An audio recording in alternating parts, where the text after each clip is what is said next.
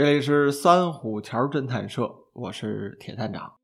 前两集啊，给大家讲的是足利事件，哎，这个案子。今儿呢，咱们收尾。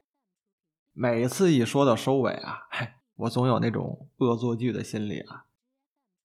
要是只讲两集，留个扣不讲了，也不知道会发生什么。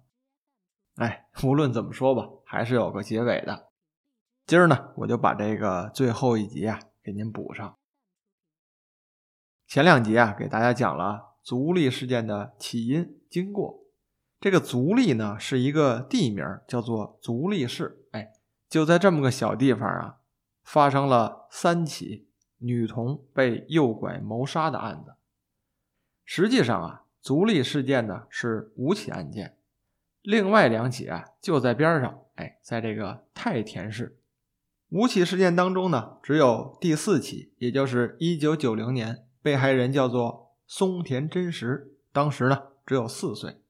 这起案件呀，警方发现了嫌疑人，后来经过审判之后呢，确定为是凶手。这个人叫做兼加利和，被抓的时候啊，四十五岁，男性，B 型血，哎，这都是经过 DNA 鉴定出来的。还有就是他之前的职业。是名幼儿园的校车司机。那这个事件呀，经过记者清水节，他也是本书的作者。哎，经过他这么一个调查呀，发现了诸多的疑点。之后啊，他做了一档新闻节目，就把这个事情啊播报出去了。这个调查呀，是开始于二零零七年的六月，这个新闻推出的时间啊，是在二零零八年的一月。记者清水节呢，就把自己调查的这点事儿啊，全放在新闻上说了。这事儿一出啊，可以说是震惊了日本。当时啊，引起了很大的关注。哎，刚巧和这个名字对上了，撼动日本。那清水节讲述这个案件重大的一些疑点都有什么呢？咱们详细说一说。这个疑点呀，按照书里说的，一共有四项，我给您说一说啊。这第一点啊，就是警方发现嫌疑人的过程。一九九零年案件发生后，这个足利警方啊，对整个足利市几乎所有的成年男性进行了一个 DNA 的采样，目的啊就一个，找这个成年男性 B 型血的人。后来经过将近一年的时间，他们发现了兼加利和，这个人。从日常的作息习惯、住的地方、工作，包括这个血型 B 型，这些条件加到一块儿啊，很像是一个嫌疑人。这里啊，只能这么说，很像。就是因为这些原因啊，警方于一九九一年的十二月一号抓捕了菅加利和。这些内容啊，就是记者清水节发现的第一个疑点。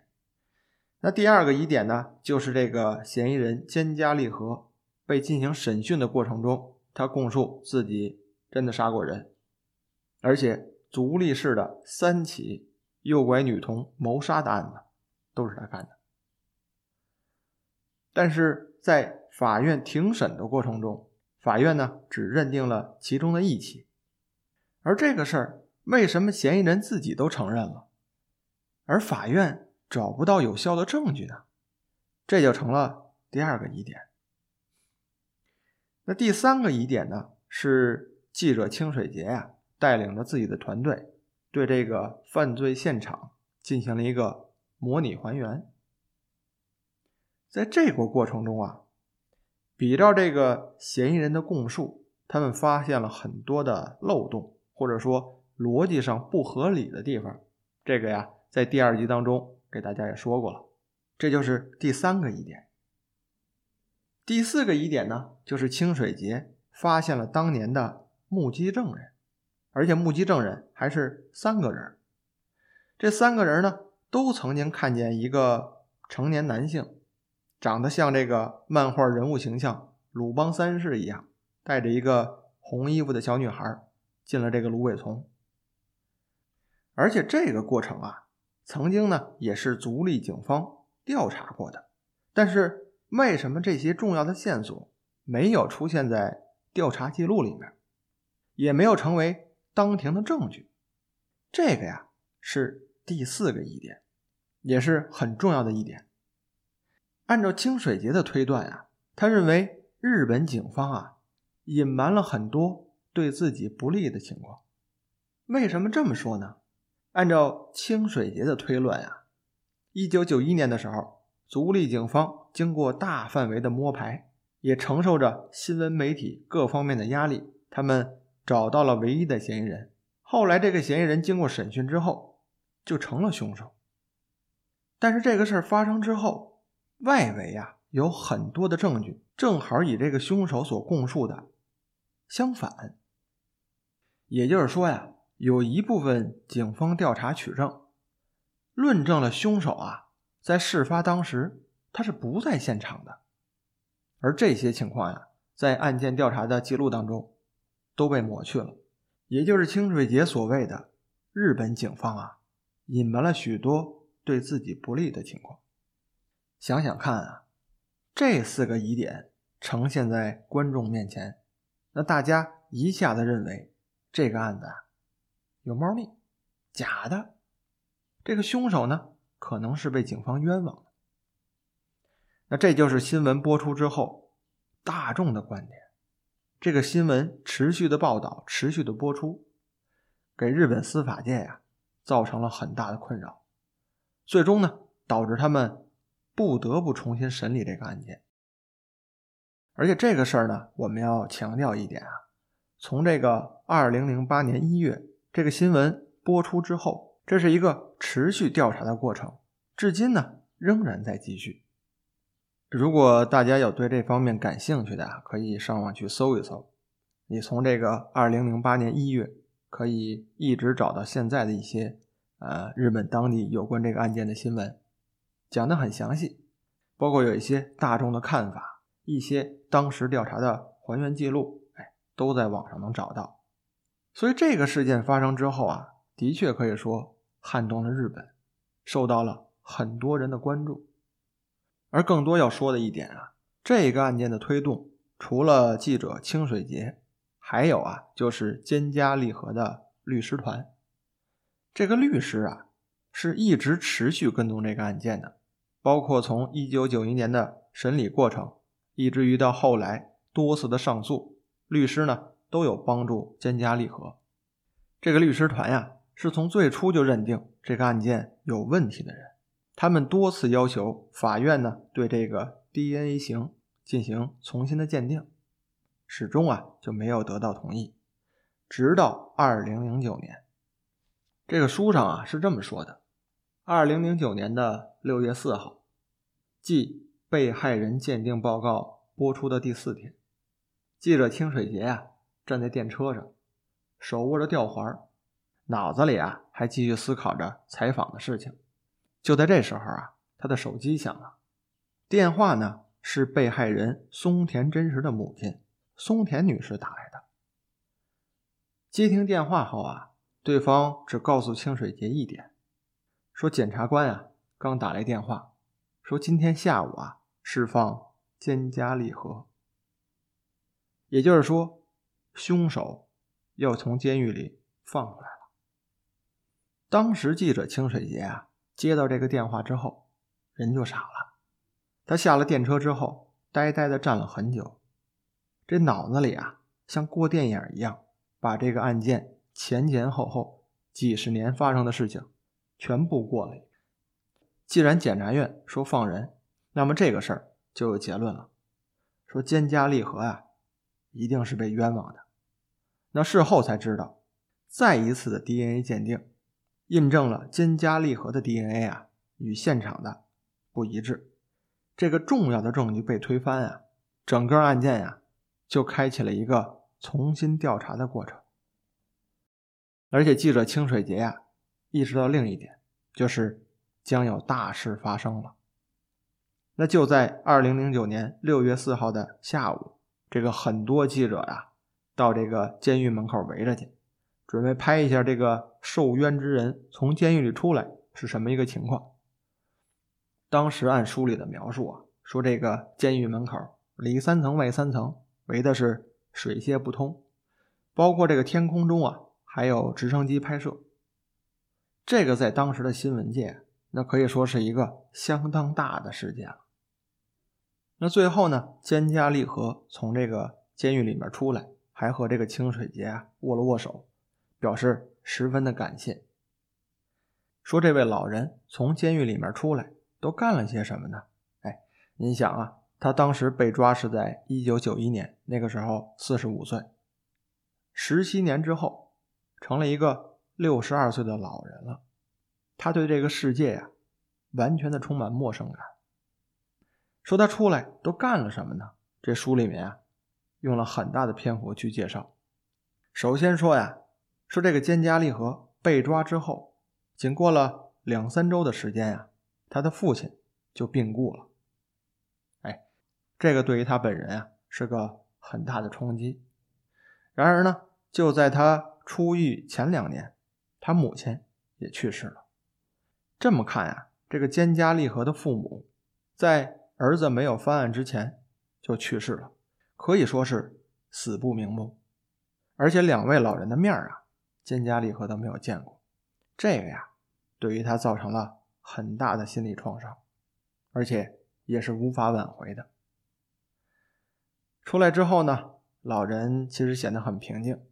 他当天晚上就说了：“说我想吃寿司，这个是我之前最喜欢的食物。”那等到晚上啊，这个清水节就陪着他，两个人去了寿司店，痛痛快快的吃了一场，喝了一场。酒足饭饱之后，老人说了：“哎，我想唱 KTV。”说十七年的时间呀，好久没有唱歌了。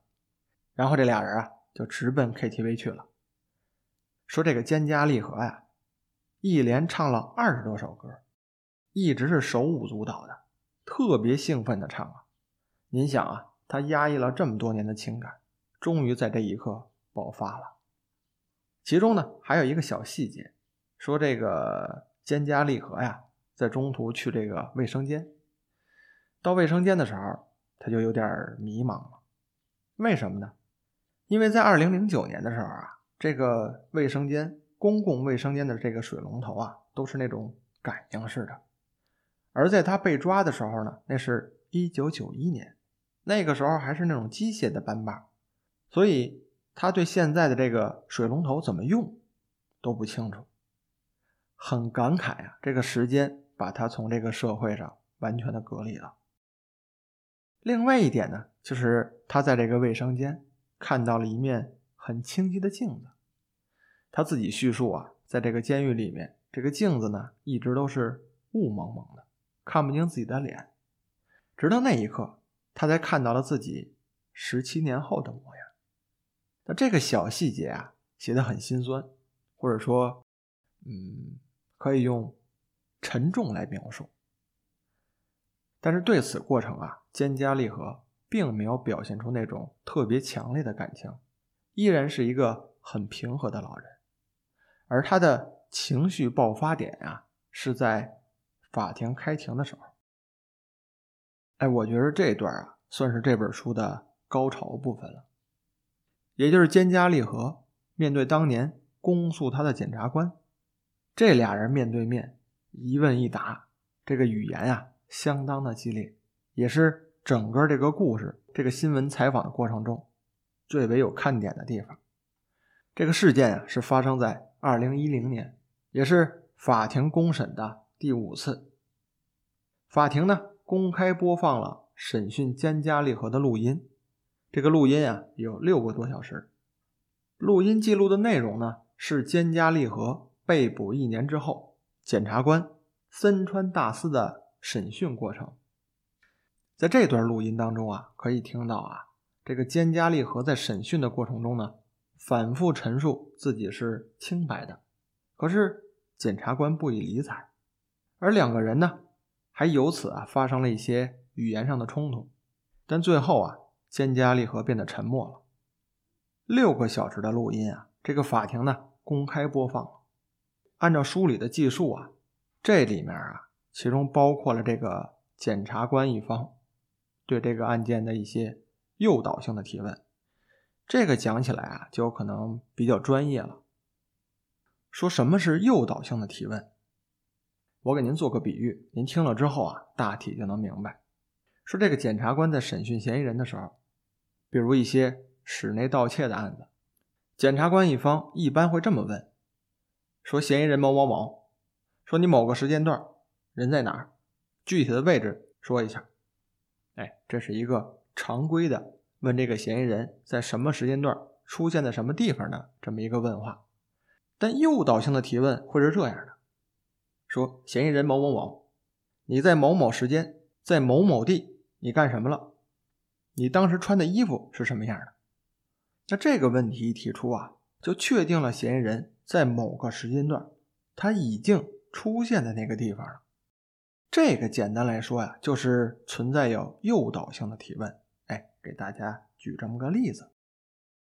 那像这种诱导性的提问啊。还有很多，这个在菅家利和的审讯录音里面啊出现过很多次，在庭审的时候呢公开播放过，这个在新闻媒体的报道中啊也有记录。